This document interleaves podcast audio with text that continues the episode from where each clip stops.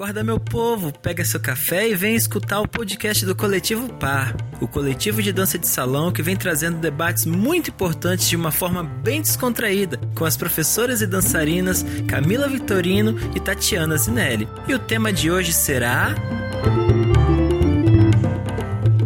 A dança de salão como coadjuvante no processo terapêutico. Bom dia, pessoal! Tenho uma pessoa muito especial comigo hoje, que não é a Tati, hein? hoje o meu, meu colega aqui, meu amigo, é o Tárcio. Tárcio, chega aqui, vem cá, Tárcio Santos. Eu vou até bater palma aqui pra você. Quero falar que tá sendo substituto de Tati. É, olha a responsa. É, responsabilidade pesadíssima, mas tô aí, né? Na luta. É isso aí, Tarso. Muito obrigada por você estar aqui hoje comigo. É, para quem nos ouve, a Tati hoje não, não, não conseguiu estar, mas hoje nosso queridíssimo amigo Tarso, que também é integrante do Coletivo Par, vai fazer esse, esse podcast hoje comigo. Tô bem animada, Tarso, vai ser bem legal. Bem-vindo.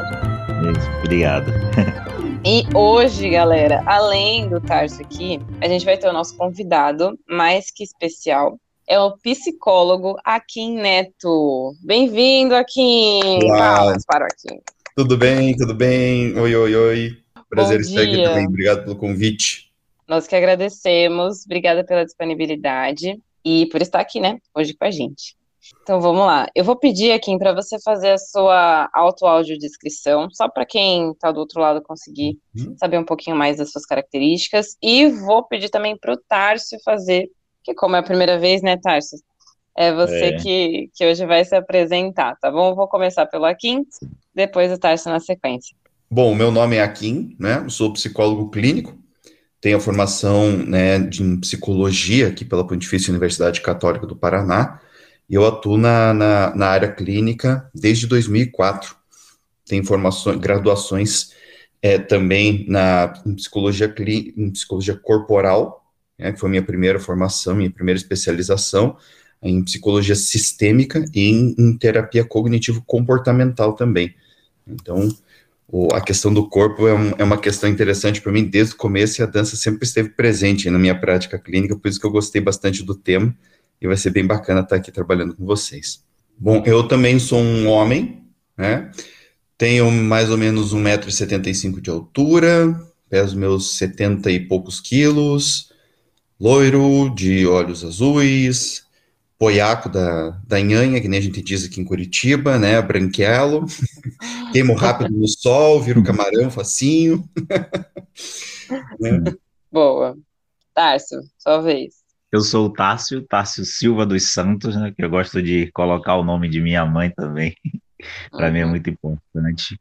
Eu sou negro, sou de Salvador, a Bahia. Sou formado em Educação Física, bacharel em Educação Física com especialização em Gerontologia. Estou nesse processo de dança de salão desde 98, né? Eu entrei no projeto e aí fiquei, fui ficando e hoje eu trabalho muito com, a, com o público da terceira idade, né? apesar de, de dar, dar aula para todas, todas as idades, mas eu trabalho muito com esse público da, da terceira idade, né? trabalhando com uma pessoa idosa. Obrigada, meninos. Vamos começar então? Vamos começar com as nossas perguntas. Antes da gente começar, eu só queria dizer, deixar claro que nós recebemos muitas perguntas e que infelizmente não dá tempo de fazer todas as perguntas aqui por conta mesmo do tempo do episódio, né, para não ficar um podcast gigantesco. Teria que ser um podcast de três partes. Isso, exatamente. Então a gente selecionou aqui algumas delas, tá? E agradeço, agradecemos todos e todas e todos que mandaram mensagens para gente com perguntas muito interessantes. Foi muito difícil escolher, gente. Então, desculpem aqueles que não estiverem aqui com a pergunta, mas não teve jeito, tá bom? É, aqui, a primeira pergunta, que é da, da Laís Fraga, ela pergunta: Como os profissionais de dança de salão podem promover a saúde mental sem se apossarem da área de atuação do profissional da saúde? Bom, sendo bem bem categórico assim na resposta, né? É, é simplesmente eles entenderem qual é o papel deles dentro da área de saúde mental, né? E qual é o escopo da formação deles. Né? Então, por exemplo, é, o profissional de dança, é, a princípio, a saúde mental que é gerada pela atividade, ela é um ganho secundário da atividade, ela não é necessariamente um ganho primário, né? Já no caso de, por exemplo, um psicólogo, o psicólogo ele vai atuar de maneira primária em cima disso. Né? Então, ele não pode entender a melhora da saúde mental do paciente como um ganho secundário, isso precisa ser o um ganho primário. Né? É, então, o que, que acontece? Isso não só na, na, área de dança, mas, por exemplo, quando a gente trabalha com coaching, né? Uh, o Sim. coaching, ele não tem uma. A, a, prioridade do coaching é criar comportamentos, né? É para isso que o coach serve. É óbvio que às vezes acaba sendo terapêutico isso também, mas essa não é a função prioritária do coach ser terapêutico. Então, quando os profissionais entendem a sua formação, sabem do que eles são capazes, né? Sabem o que, que eles aprenderam de fato e conseguem deixar isso é, é claro tanto para eles quanto para os seus alunos ou para os seus pacientes, aí o profissional ele vai poder fazer um trabalho bem bacana e sabendo assim se posicionar, né? É, eu, inclusive, enquanto psicólogo, recomendo dança bastante para vários clientes meus, justamente por causa dos ganhos secundários que tem. Socialização, coordenação motora, a ideia de trabalhar a respiração, né? trabalho muito com pacientes ansiosos, então a ideia de poder respirar enquanto dança, olhar, se entregar para o som, se entregar para o movimento, são coisas que são muito importantes para essas pessoas, né? E isso vai ter um ganho secundário na área da saúde mental. Né? É interessante aqui você falar isso, porque na área da educação acontece isso com a fisioterapia, né? Hum. Apesar dos dois serem da área de saúde, a, a função da fisioterapia é tratar a doença, né? A patologia. Já a uhum. educação física entra na parte de fortalecer, né? E a gente tem uhum. muito essa questão, porque tem professores de educação física que tentam agir como fisioterapeuta, né? Sim. Então, acho que passa muito pelo que você está falando. É a consciência que o profissional tem que ter qual é a área que ele vai atuar, né? E entender que ele tentar passar desse limite, ele pode estar, tá, ao invés de ajudar, ele pode estar tá prejudicando, né? Então, é, Sim.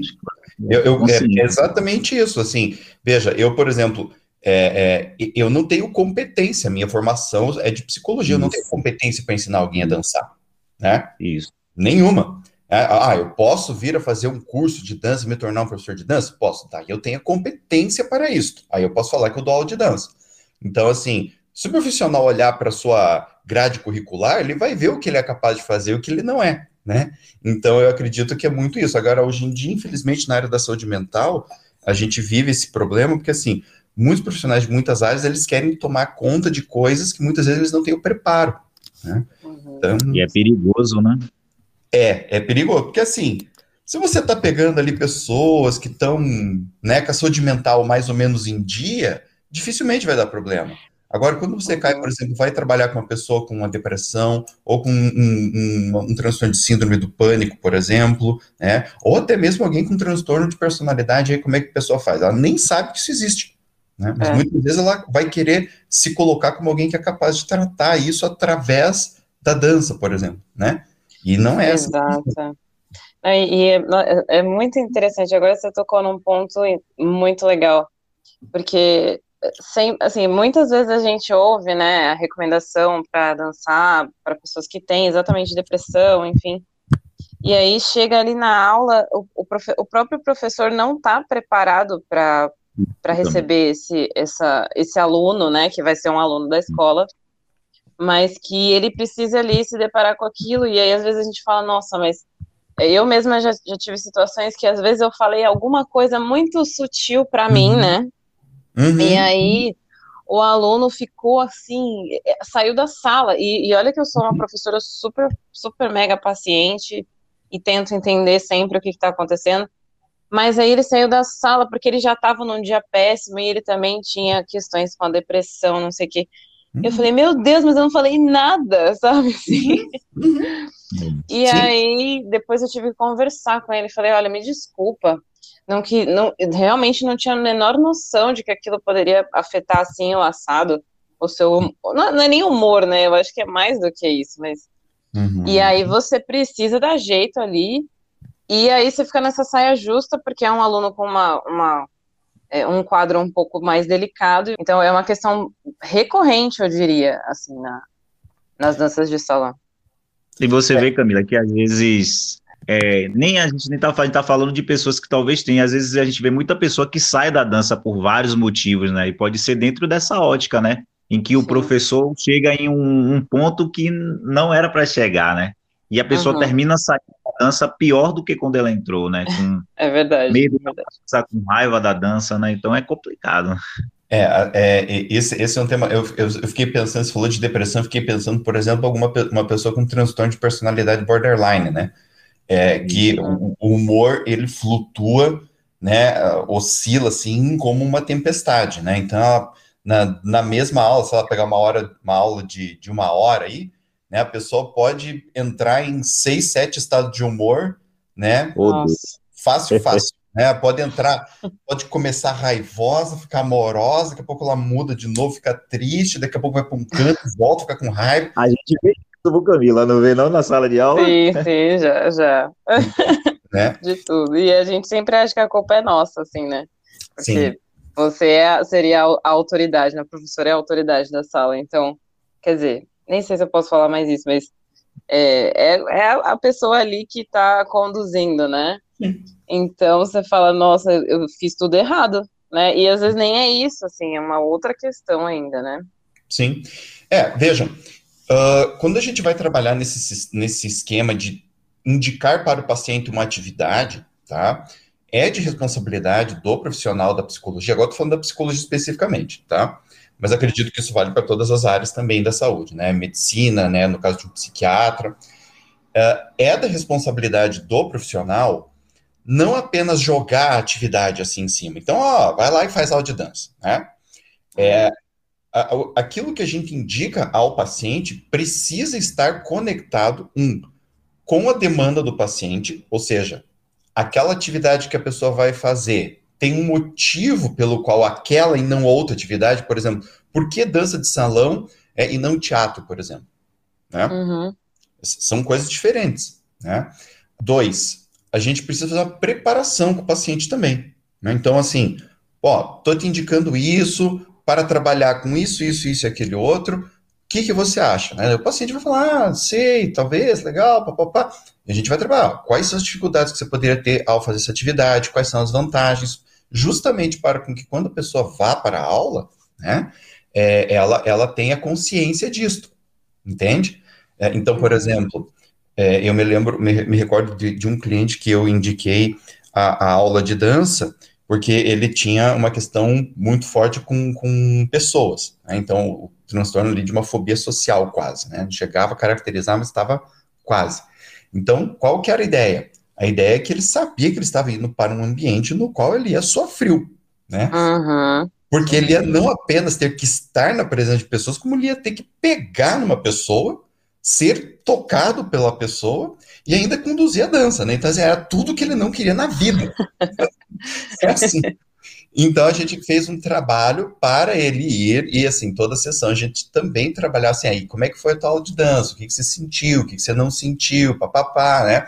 É, você acha que está tendo muita dificuldade? Porque se for o caso, é também responsabilidade do profissional entrar em contato com o professor, entende?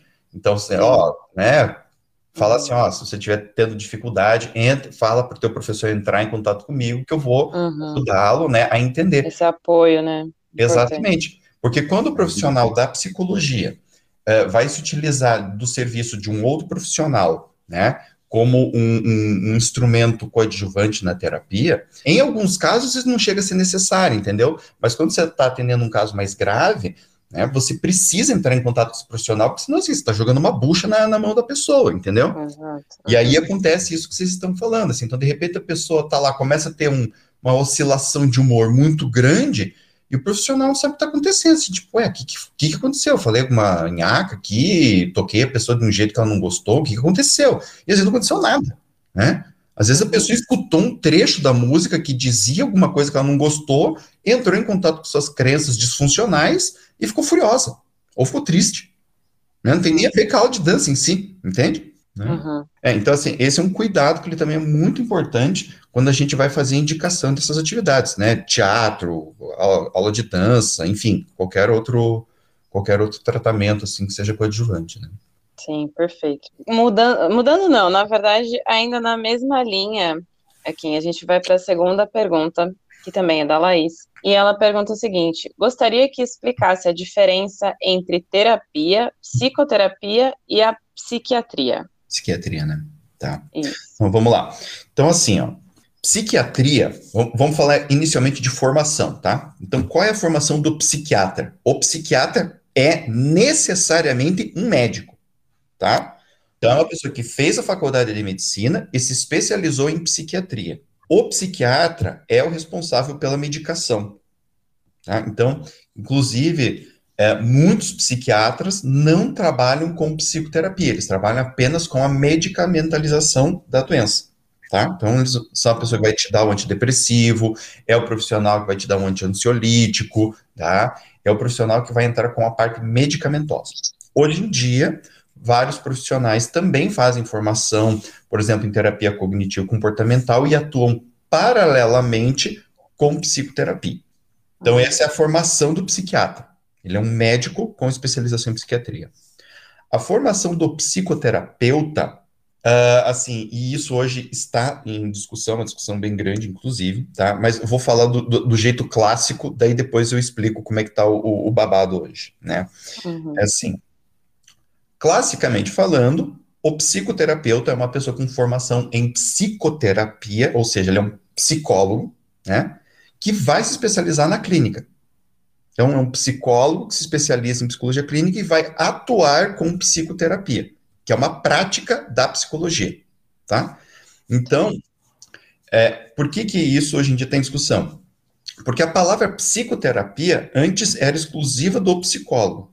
Hoje, ela não está mais exclusiva do psicólogo e tem uma briga com isso, porque algumas pessoas colocam que são psicoterapeutas, mas não são, né? Então, assim, os conselhos, eles estão brigando para ver como é que vai ser trabalhada essa questão, tá? E aí a gente entra na ideia da terapia tá? Então, terapia, tecnicamente falando, do, na, da forma clássica, né? É qualquer pessoa com qualquer tipo de formação, por exemplo, em reiki, né? Ah, é, eu. Entendeu? uh, ou, ou, em arte terapia, né? Aí, mas aí geralmente pessoas falam arte terapeuta, né? Então, uh, vai ser um profissional que tem uma formação em algum tipo de escola entre aspas, terapêutica e está trabalhando com isso. Então, reiki pode ser considerado uma terapia? Pode ser considerado uma terapia. Né? Arte terapia, uma terapia? Também. Tá? É, então, a terapia, grosso modo falando, enquadraria todos esses outros profissionais. Tá? Agora, sim, no nosso jargão comum do dia a dia, geralmente o que, que as pessoas falam? Ah, eu estou fazendo terapia. Ou seja, geralmente é a pessoa que está indo a um psicólogo que tem uma especialização em psicologia clínica e que atua com psicoterapia. Daí a gente fala, terapia, estou fazendo terapia, né? Mas a diferença é essa, tá? É, o, o, o, psicólogo, diferentemente do psiquiatra, por exemplo, não receita med é, medicação, né? nós não temos a formação para isso. Algumas escolas hoje estão oferecendo a formação, mas ainda na legislação nós não temos a permissão para fazer isso, tá? Uhum. É, e a terapia, ela não exige nenhuma formação, nem em psicologia, nem em, em medicina, então qualquer pessoa pode fazer algum, algum, curso, né? Por exemplo, você falou que você fez curso de reiki, é isso, né, Camila? Isso, sou reikiana, yes. Então. Você foi lá, fez a formação em reiki e beleza, tu pode atuar como reiki, tu é uma terapeuta de reiki, né? Uhum. Aí, assim, a briga hoje, porque daí começa uma coisa assim, pô, mas eu entendo também da mente humana, tal, então também sou um psicoterapeuta. É, e, assim... Só é, que não, né? É, é, assim, é, é aquela coisa do tipo assim, não tá errado, entendeu? Tipo, não tá errado dizer isso, porque o Rick, ele tem um entendimento sobre a mente humana, tu tá me entendendo? mas que uhum. não é psicoterapia, né? É, então, assim, não, não é um conhecimento oriundo da psicologia, é um conhecimento de uma outra área, que nem na yoga, por exemplo, né? A yoga uhum. também pode ser considerado um tipo de terapia, tanto que hoje em dia tem a yoga terapia. Eles têm um entendimento sobre a mente humana? Com toda certeza, né? É um uhum. conhecimento que vem da psicologia? Não. Briga é por causa disso. É, o que se pretende, o que, que a psicologia pretende? Que o termo psico fique apenas para aquilo que vem da psico, entendeu? Que vem dos uhum. conhecimentos da psicologia, justamente para não confundir as pessoas, entende? Então, por exemplo, a pessoa está fazendo yoga terapia, beleza, ela sabe que aquilo vem da yoga. Ela entende que aquilo não vem da psicologia, ah, está fazendo psicoterapia, então ela sabe que aquilo vem da psicologia e que são coisas diferentes, entende? Então a ideia da, da briga, né, é, é justamente para deixar isso claro para as pessoas. Perfeito, perfeito, entendi. Eu mesma tinha essa dúvida. É, mas Muito é bem bom. uma dúvida bem comum. Muito bom. Vamos para a próxima, então? Vamos lá. É, a terceira pergunta também é da, da Laís. Laís está. Tá bombando aqui hoje. É a moça das perguntas. É. Quais as diferenças entre terapias complementares, como dança-terapia, musicoterapia e psicoterapia clínica? Qual a sua importância para a saúde emocional? Então, como o próprio nome já diz, né? Vamos lá, ó, ter, é, e, esse é o jargão que se usa, né? Então, terapias complementares. Tá? Então, em primeiro lugar, terapia complementar não necessariamente vem da psicoterapia. Tá? Então, não são linhas que necessariamente vão vir de um conhecimento psicológico. Esse é o primeiro ponto, tá? Aí também entra reiki, aí também entra yoga, tá? É, é, massagens, né? Tem várias, várias coisas de massagens, tem a, a acupuntura, né? Uhum. Então, tem, tem um rol gigantesco de, de terapias complementares, tá? O que que acontece? Para falar de uma tentar falar de uma forma simples, né? É, o trabalho da psicoterapia clínica é qual? ajudar, diagnosticar o paciente e ajudar o paciente a vencer um transtorno mental que o trouxe para psico, para a psicoterapia, né? Uhum. Num segundo momento, também existe a parte da psicologia positiva, onde a gente também vai trabalhar o florescimento e fortalecimento das forças de caráter da pessoa, né? É, a, com a questão de propósito de vida, questão de manutenção é, dos valores que a pessoa tem, então como ela vai colocar tudo isso no dia a dia dela. Então a psicoterapia, ela vem da psicologia, vem das pesquisas da psicologia, e a função dela é essa. A terapia complementar, dentro desse escopo, pensando dentro do olhar do psicólogo, são outras atividades que não têm necessariamente esta função, mas que vão ser auxiliares neste processo. Né? Então, por exemplo, a dança terapia, ela não não precisa ter necessariamente a função de ser é, algo que vai ajudar o sujeito a sair da depressão. Tipo, não é o, o foco ah. principal, né?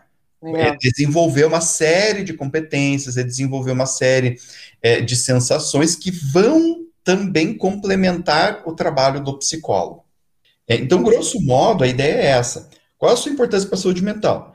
Eu, particularmente, acho que é muito grande, tá? Porque ao trabalhar com outras formas de expressão, na musicoterapia, por exemplo, quando você está trabalhando com a voz, com a tua expressão sonora, né, você está trabalhando também com questões emocionais. A gente fala, né, eu tenho dificuldade de dizer não. E quando você, por exemplo, tem um musicoterapeuta que sabe o que está fazendo e ele pode te ajudar a entonar este não, isso é extremamente saudável, né? É uma coisa mais focada, mas é uma coisa que vai ter uma repercussão muito grande na vida da pessoa. Ou a dizer sim, a dança, dança, contato físico, estar em contato com o outro, aprender a fazer sintonia com o outro, né? Eu, eu, eu gosto de indicar dança muito para pacientes que têm essa dificuldade. Porque você, né, vocês que são professores, vocês vão entender o que eu estou falando. Dança sem conexão é uma coisa, né? Vazia, né? Uhum. É, tipo, é uma coisa meio, assim, tipo, né? Uhum. O cara até pode ensaiar a coreografia, mas vai ficar uma coisa meio, né? Uh, ou, por exemplo, no teatro, aí não é só a expressão da voz, é a expressão do corpo como um todo, da pessoa como um todo, né? É, então, elas são muito importantes para a saúde mental exatamente por isso. O meu, o meu depoimento é que no, nessa segunda vez que a gente fechou agora da pandemia, não me lembro direito, acho que era março, abril, não, não lembro. Uhum. De novo, né? Na mesma época do ano passado. Uhum. É, da primeira vez foi difícil, mas acho que era a primeira vez, assim, né? E agora, dessa segunda vez, pelo menos aqui em São Paulo, né? Eu digo, eu não sei se, se chegou a ser em Curitiba ou, ou, em Salvador, não sei, mas aqui em São Paulo a gente fechou em março e abril. E, cara, me deu um, uma profunda tristeza, porque eu falava, eu falei, gente, não é possível, a gente vai sair disso nunca, eu não aguento mais, eu quero trabalhar direito, porque além de tudo, né, além de mexer realmente com o seu emocional é, normal, né, uhum. é, você ainda não consegue trabalhar direito, né, porque a, a, dança online, ela acontece, mas ela é muito mais difícil. Na, no meu ponto de vista, né? Para alguns professores pode ser que não, mas para mim foi muito difícil ensinar a dança de salão online, assim. Outras danças acho que é um, um pouco menos complicado, mas a de salão, para mim, foi bastante difícil, assim. E eu, eu tive que, que ter uma ajuda do, da minha psicóloga, né, da época, porque foi muito difícil para mim, assim, eu não estava conseguindo, eu, estava me sentindo completamente presa, e, e da primeira vez eu fiquei muito tranquila, porque eu sabia que era isso que precisava ser feito. Da segunda vez também eu sabia, mas eu já estava tão exausta, tão esgotada, e principalmente porque eu não estava fazendo aquilo que eu amo fazer, que uhum. me deu um negócio, assim, muito louco, e, e, de verdade, assim, eu só fui melhorar mesmo quando abriu de novo e a gente pode voltar, a dar, pelo menos a, a dar aulas, né, e estar em contato com aquilo que eu faço é, por paixão total e absoluta, e aí eu falei, nossa, graças a Deus, assim, deu uma respirada, Ai, não, calma. A gente vai, um dia vai acabar tudo isso e a gente vai conseguir voltar é, tranquilamente, assim. Mas não estar em contato com a dança me deixou emocionalmente, assim, acabada. Então, claro, já é, já é importante para quem seria um, um paciente, né? Ah, e para o professor de dança, assim, eu acho que é vital. Acho que é uma coisa assim, tipo, para mim, se eu ficar sem dançar, assim, não é se eu ficar sem dançar, sei lá, um mês. Mas nessa coisa de você não sabe se vai reabrir, você não sabe se vai continuar assim, você não sabe quanto tempo. Situação pandêmica mesmo, né? Sim. Eu acho que deu uma, um negócio na minha cabeça que eu falei, Jesus. Então, para mim. A... terapia. É, exatamente. A minha terapia foi a dança, e assim, sempre foi, né? Então, acho que para minha, para minha saúde emocional, ela é primeira, assim, se eu não tiver isso, eu fico muito, muito mal mesmo, assim, né? Sim. Então, até pra gente é difícil. É, mas é, é, é que é uma coisa assim, sabe? Veja só, muitas atividades, é, é porque dentro da psicologia, né, nós, nós fazemos uma distinção entre algo que é, por exemplo, curativo e algo que é terapêutico. Então, o que, que acontece? Quando a gente está falando em algo que vai, entre aspas, né, ser curativo, nós estamos trabalhando com, com a estrutura do problema da pessoa. Quando a gente fala de algo que é terapêutico, nós estamos falando de algo que ajuda a cuidar da pessoa, mas que não necessariamente vai resolver o problema sozinho. Tá me entendendo? Então, por exemplo, é, é, vamos pegar a, a, depressão. Na depressão, é, a pessoa fazer atividades que são importantes para ela, que tem a ver com o sistema de valores dela, vai ajudar? É terapêutico? Então ela sai, levantar da cama e ir para academia. É terapêutico? É terapêutico. Isso sozinho vai curar? Não. Entende? Uhum. uhum. Né? Então, por exemplo, nós também precisamos, no caso da depressão, trabalhar com as crenças disfuncionais que a pessoa tem.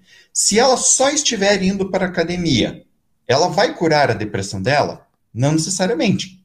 Muito provavelmente não mas vai ser muito melhor do que se ela não estiver fazendo isso.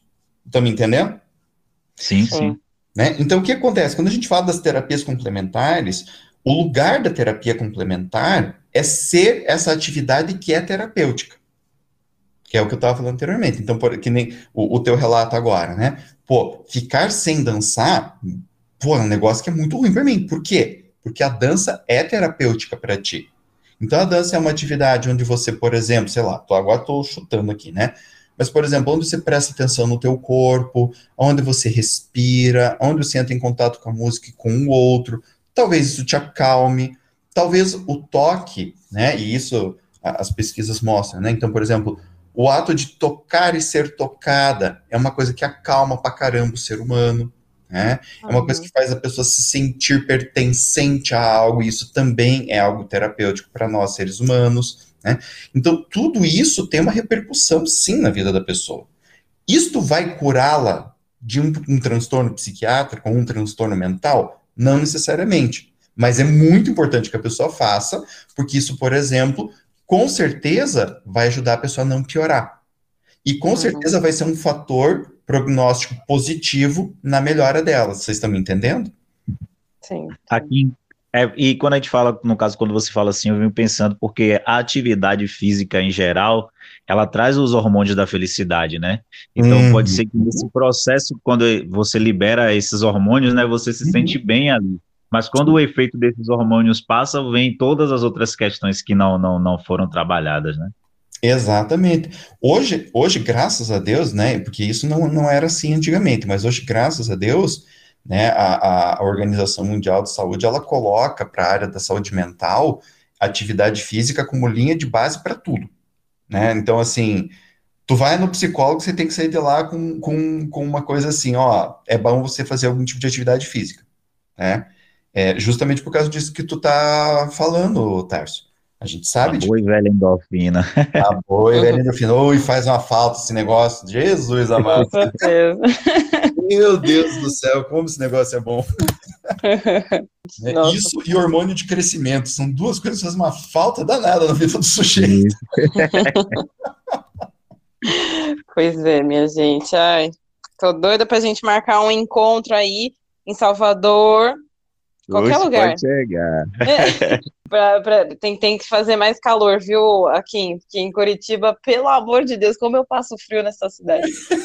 Vamos marcar em Salvador, que é mais quente, e a gente Não, marca mas, um baile lá. Mas olha, nesse, nesse, exato momento tá quente pra caramba, tem, tá 13 graus agora. Nossa. Oh, meu Deus do céu. Tá assim.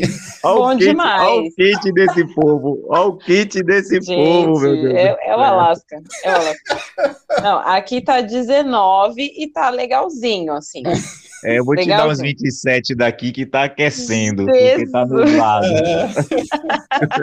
tá sem sol hoje, né? Adoro, adoro esse Brasilzão. Aí a gente já liberou alguns hormônios da felicidade aí, já. Já, com certeza, Sim. com certeza. É, isso é, é muito legal, né? Tipo, assim, o, o riso, né? A, própria conversa, o riso, o toque, né? Uh, isso a gente tem, por exemplo, tem, tem uma pesquisa bem interessante que ela fala sobre, é, ela fala sobre a relação com a natureza e os transtornos mentais, né?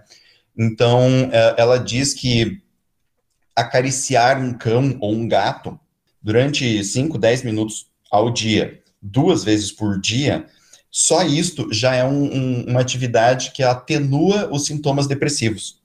Então, é uma atividade terapêutica. Né? não vai curar, mas ela já vai atenuar.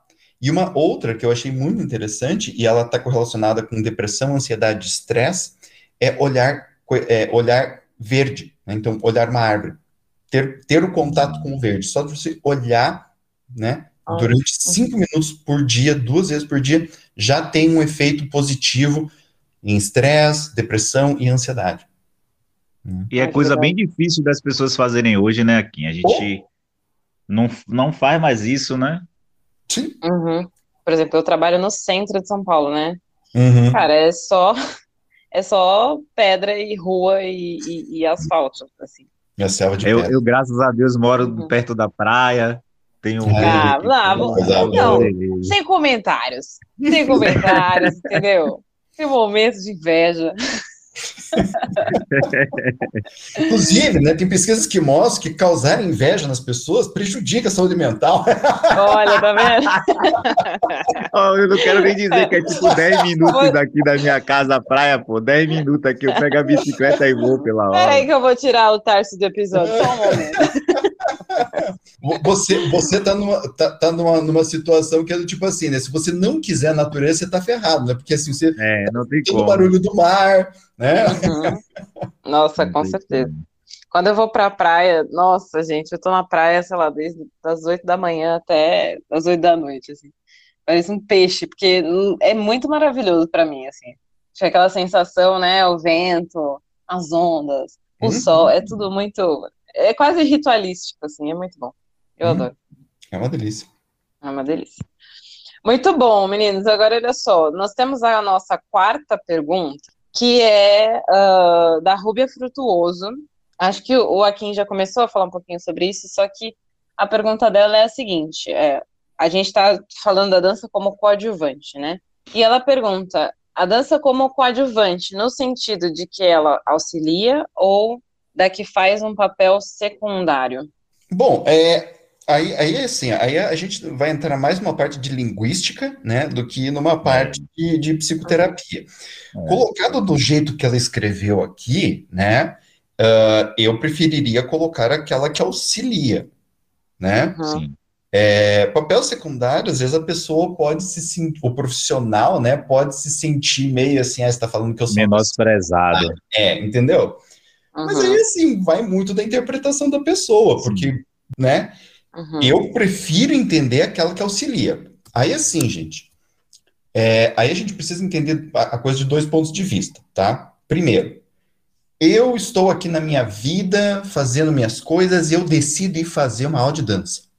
A aula de dança, para mim, vai ter, vai ser uma prioridade, entendeu? Então, assim, a aula de dança é fundamental para mim. É a minha uhum. atividade, certo? Eu estou indo lá para dançar. A aula de dança vai ter efeitos psicoterapêuticos, vai, ter efeitos terapêuticos? Vai. Eu estou procurando ela por isso? Não. Eu estou procurando porque eu quero aprender a dançar mesmo. Vai ter efeitos bacanas para mim? Legal. Aqui, neste caso, a aula de dança não está servindo para auxiliar nenhum outro processo. Ela é a atividade principal, certo? Que é diferente de, por exemplo, um psicólogo encaminha o seu paciente para uma aula de dança com o intuito né, de que esta pessoa faça essa aula para melhorar o seu processo terapêutico. Aí, neste caso, a aula de dança está servindo como uma auxiliar da terapia da pessoa. Vocês entendem?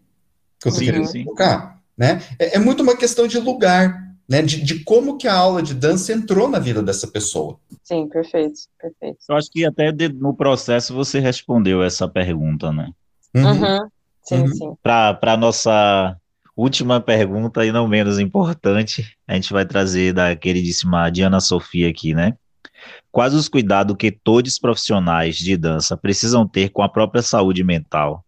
É, eu, eu acho assim, né? É, eu acho que to, todo mundo tem que ter cuidado com a sua saúde mental. Né? Sim. né? Isso não, não é, Viver no Brasil já é desafiador o suficiente, sabe? Não, já é então, é causa assim, de problemas mentais. É, é, tá difícil, mas tudo bem. É, assim, vi, viver não é para principiantes, né? Uhum. Nossa, no mas, assim, Brasil, assim, então. Mas vamos pensando assim, né? Uh, o profissional, profissional de dança, ele tem muito contato com as pessoas, né? E o contato, muitas vezes, é um contato físico, que é o, o contato mais íntimo que você pode ter com alguém, né? É, antes de ter uma relação afetiva mesmo, antes de beijar, né, e ter uma relação sexual com a pessoa. Então, você está tocando o corpo da pessoa. E está sendo tocado também. Então, eu acho que alguns cuidados é, em relação à saúde mental do professor de dança são importantes nesse sentido, né? É, o quanto que eu aguento me expor, o quanto que eu aguento ser tocado, né? Eu acho que isso são questões que a pessoa precisa trabalhar bem nela, né? Justamente para ela poder trabalhar com isso de uma maneira tranquila. Geoffrey Young, é, ele, tem, ele é o, um dos criadores da terapia do esquema, e ne, dentro das pesquisas dele, ele pesquisou os psicólogos também, né? Muitos profissionais da área da saúde, eles têm o que a gente chama de esquema de autossacrifício, ou seja, são pessoas que fazem demais pelos outros. E profissionais que trabalham com educação, né, uhum. também tendem a ter esse tipo de esquema. Professor, né, embora seja dança, mas é um professor de dança, então muitas vezes os professores eles se doam mais, né, do que é saudável para eles. Né? E isso é, é, assim, é algo que é muito importante. Às vezes, por exemplo, faz mudanças de horários, né? Trabalha uhum. sob condições que não são propícias mesmo para ele, né? É, é, aceitam coisas dos alunos que não deveriam aceitar, né? desde críticas, ou às vezes insinuações, ou às vezes assim, é, não sabem lidar adequadamente com as dificuldades do aluno, mas no sentido de que se responsabilizam demais. É, então, às vezes, assim, por exemplo, às vezes você tem um, um, aluno que ele pode ter um esquema de inibição emocional, por exemplo, E que assim, a dança ela vai, ela vai levar a pessoa até um ponto, mas ela não tem como passar daquilo. Então não é mais responsabilidade do profissional de dança, entende? Mas às vezes a pessoa se responsabiliza por isso. Sim. Né? Sim. Então, é, é, é, quer fazer a pessoa fazer uma mudança que, assim, com o repertório que, que, que, está disponível ali na aula de dança, não é possível, mas a pessoa se responsabiliza por isso. Então, a crítica, né, a autocrítica, a autocobrança, o perfeccionismo, são coisas que a pessoa precisa cuidar muito. Sobrecarga e exposição também, porque geralmente os profissionais é, da educação, eles se jogam de cabeça nisso. Se sobrecarregam, se responsabilizam por tudo, querem dar conta de tudo, se sacrificam pelo outro e acabam extenuados depois. Né? Então, uhum. eu, pensando no, no, na categoria profissionais da área da educação, né, eu falaria isso de uma forma geral, e pensando no profissional específico da dança, eu também falaria bastante a respeito dessa questão da exposição e da invasão, né, do toque, que é uma coisa que tem que estar bem resolvida para a pessoa. É, é, engraçado isso, porque a questão da exposição é, varia bastante para a gente, porque uhum. muitas vezes o professor de dança, ele pode dar aula numa pequena escola, numa grande escola, num congresso, uhum. e às vezes o mesmo professor de dança é aquele que é o dançarino, né, que ele se apresenta, e Sim. aí é um outro tipo de exposição Sim. totalmente diferente, assim, porque, né, são outras valências, inclusive, né? Sim. E, e a gente está sempre muito sob, eu, eu diria, uma, uma pressão, assim. Eu, eu não sinto tanto essa pressão em dar aula, porque eu dou aula há muito tempo e acho que a maioria dos professores já se sente mais, é, mais ali habituado e, e confortável naquele ambiente, né? Mas numa apresentação, por exemplo, fazia bastante tempo que eu não me apresentava, né? E aí aqui em São Paulo surgiu a oportunidade de um programa de TV, que eles testavam todo mundo antes, né, e tal. Eu falei, caramba, e essa exposição, assim, depois de tanto tempo, você desacostuma, sabe? Uhum. E aí você fala, nossa, meu Deus, e agora? E tem que respirar, né? E aí na hora sai tudo, depois de umas duas passagens de palco, assim, você já, a adrenalina já abaixa um pouco. Mas é muito louco, assim, porque a gente tá sempre é, alerta por algum motivo, ou esse da aula, e realmente a gente muda horário, a gente faz, a gente roda a cidade inteira para atender um, para atender outro, e aí depois ainda tem o show, tem que ensaiar, e você está se expondo o tempo inteiro, né, é uma troca de energia muito grande, assim. E, e eu, a gente comentou aqui do reiki, e o reiki é uma ferramenta muito bacana para a gente é, entender essas coisas, no sentido mais energético, é claro, né? Uhum. É, de que você não precisa se doar tanto assim em excesso, né? Você pode uhum. se preservar também. Ele é uma ferramenta que ajuda a preservar você e a sua energia, enfim. E, e me ajudou muito também nesse sentido, né? Como essa, essa, ter, essa terapia aí, é, nesse sentido da exposição, porque é uma coisa recorrente. Você quer ser professor, você vai se expor, né? O tempo inteiro. Sim. Então, também ajuda essas outras terapias que seriam secundárias a, a, ao, ao psicólogo, enfim, né? É, ajudam muito de fato, assim, você fica uma, você se torna uma pessoa mais equilibrada, até por ter outras ferramentas também ali para te ajudar no, no, seu dia a dia, e são coisas que você acredita, são coisas que te fazem bem, e que no final das contas acabam protegendo também, né, o seu emocional, e, e são, são saídas também, que no meu caso, é, eu sempre dancei, e depois dessa, dessa outra parte com o reiki, eu fiquei até mais confiante para fazer algumas coisas, é, por conta dessas ferramentas, né? Então, acho que é importante também, de repente, o, o profissional também buscar alguma, algum tipo de ajuda, desde o, das terapias, né, complementares, até realmente é, um, um, profissional, um psicólogo, enfim, dependendo do caso, né? Acho que é importante. Certeza. É importante isso que, que a Kim falou, né? Porque quando ela, quando Diana colocou essa pergunta, a primeira coisa que eu pensei foi isso, né? Ser professor é complicado, né? Sim. Você, uhum fica com a responsabilidade total a todo momento. Né? Uhum. E para mim, assim, que eu comecei de projeto e me tornei arte educador, aí eu sinto que a pressão ainda é maior, porque quando a gente pega as crianças que vêm da periferia, né, com que vocês sabem como é que está a questão do Brasil hoje nessa Sim. e às vezes acontece da gente não conseguir trazer o, o, o a pessoa né para perto e aí acontece de entrar pro, pro tráfico e aí desembola tudo isso. A gente se sente, se sente tão mal com isso, né? Com, parece até que quer ser o salvador da pátria, né? E, e, e essa, essa dor fica martelando assim o tempo todo, né? Então uhum. é complicado, porque, tipo, quando eu comecei a fazer história, antes de fazer educação física, eu desisti de história porque a minha primeira experiência na sala de aula foi extremamente frustrante, sabe? A minha também.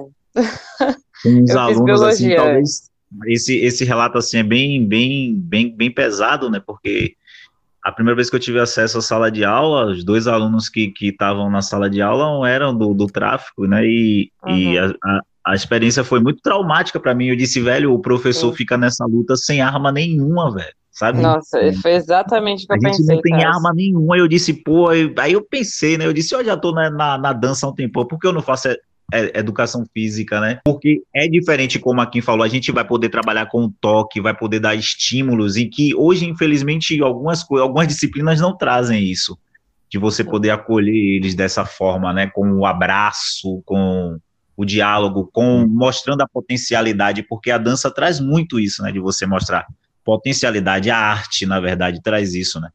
Uhum. Então é isso, então acho que eu tenho que procurar terapia. então, eu, o que eu estava ouvindo você falar aqui, né, Tarso, é, e, e, assim, é, não parece. Obviamente você estava se colocando no papel de, de salvador da pátria, né? Uhum, sim, sim, sim, E é exatamente uhum. isso que a gente fala, né, do, do, do esquema de auto-sacrifício. Né? As pessoas uhum. com esquema de auto-sacrifício geralmente são pessoas que colocam é, isso como uma meta, como um ideal. Então elas se sacrificam e elas entendem que elas estão fazendo o bem. Não estou querendo dizer que estão fazendo o mal, né? Não é, é, é, bem o contrário. Mas assim, em termos de saúde. Não está fazendo bem a ela, né? No, no, no Exatamente. Todo, né? Né? Em uhum. termos de saúde mental, isso arrebenta com a pessoa, né? Psicólogo... O podcast me levou a reflexões. Olha, assim, ó, psicólogos, é, eu, eu, já, eu já prestei supervisão para algum, alguns colegas, né?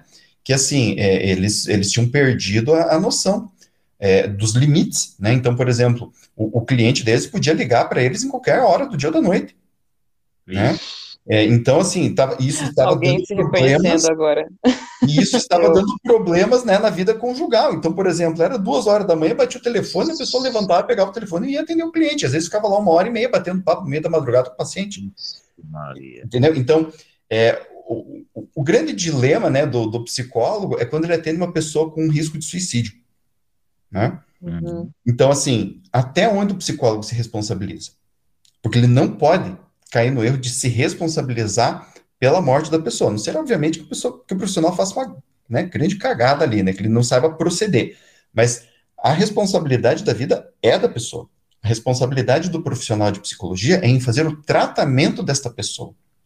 E eu acho que é, é, os, os, profissionais da área de educação, especialmente quando estão tratando mais com adolescentes e adultos, este, é, é, este papo da responsabilidade, ele precisa estar muito claro na cabeça da pessoa.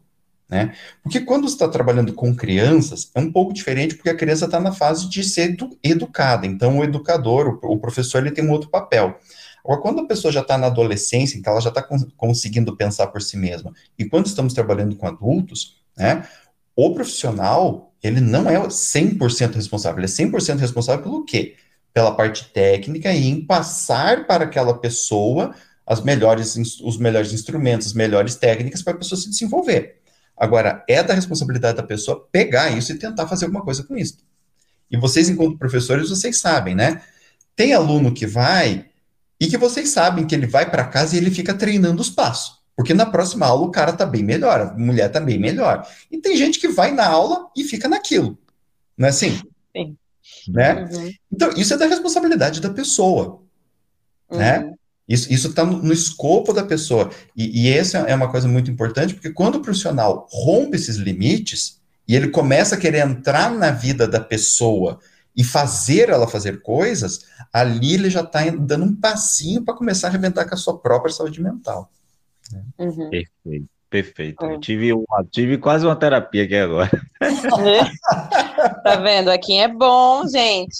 Manda um, manda um eu, eu acredito, Camila, que muitos professores vão se identificar, viu? Muitos professores, Com quando ouviram o podcast. Ah, porque Uhum. É isso. É, não, só de você falando da, da sua experiência com história, é, me remeteu imediatamente à minha experiência com biologia, porque é, era isso, né? Assim, eu também era bem novinha e tal, e entrei na sala de aula também com, com filhos de traficantes, enfim, é. E aí eu queria, eu estava achando lá, né, que eu ia super ajudar as pessoas e, e mudar o mundo, aquela coisa. E não é assim, né? E fora o próprio sistema, né, da escola, que você tinha que passar os alunos, assim, sabendo ou não sabendo, já era uma coisa muito tóxica A por si própria, né? É, exatamente. Então, assim, é, é, muito, tem, tem realidades muito tristes aí, né? Que não tem como a gente achar que, é, que a gente vai resolver tudo, ou que se não resolver, a culpa é nossa, né? Realmente não, não tem como carregar esse fardo que é, é grande demais, né? Meninos, terminamos o episódio de hoje. Oh, agora que a conversa tá. pois é, gente, olha só, eu queria agradecer demais vocês, foi um prazer realmente refletir muito, muito, muito em todas as coisas que vocês falaram. Acho que o Akin deu uma aula pra gente, né, Tarso? Eu sempre falo isso, mas é verdade. E muito obrigada, Tarso, meu, meu parceiro desse Adorei, episódio. eu acho que eu quero entrar no time, eu, eu, Isso! Quando quiser aqui, pode vir apresentar com a gente, vai ser um prazerzaço ter você com a gente todas as vezes que você quiser. E aqui, muito obrigada. Dá para sentir a sua competência e, enfim, a tua boa vontade de estar aqui hoje.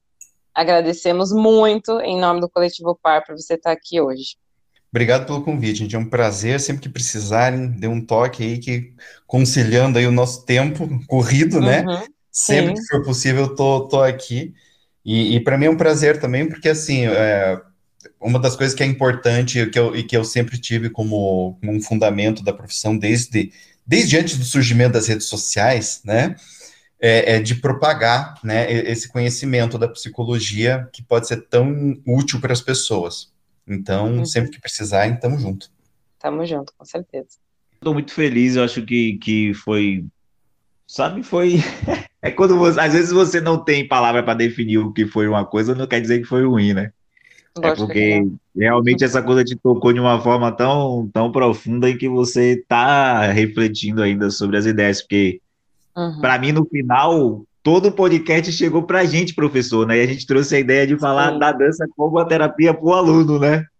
Mas aí eu acho que a gente já tem outro tema para tratar, a terapia para o professor, né? Vamos, e vamos fazer a parte 2. É então, é gratidão mesmo, gratidão, gratidão aqui, gratidão a, a vocês, né? As meninas do coletivo, por estar tá proporcionando esse momento para mim, né? Esse, esse aprendizado que eu venho aprendendo a cada dia com, com vocês, né? Dentro desse universo todo aí. A gente tem da dança de salão com todas as suas coisas boas e todas as suas mazelas. Né? É Gratidão. Gratidão, meninos. Um beijo e até a próxima. Com certeza vamos nos ver por aí. Tchau, tchau. Tchau, tchau. tchau, tchau.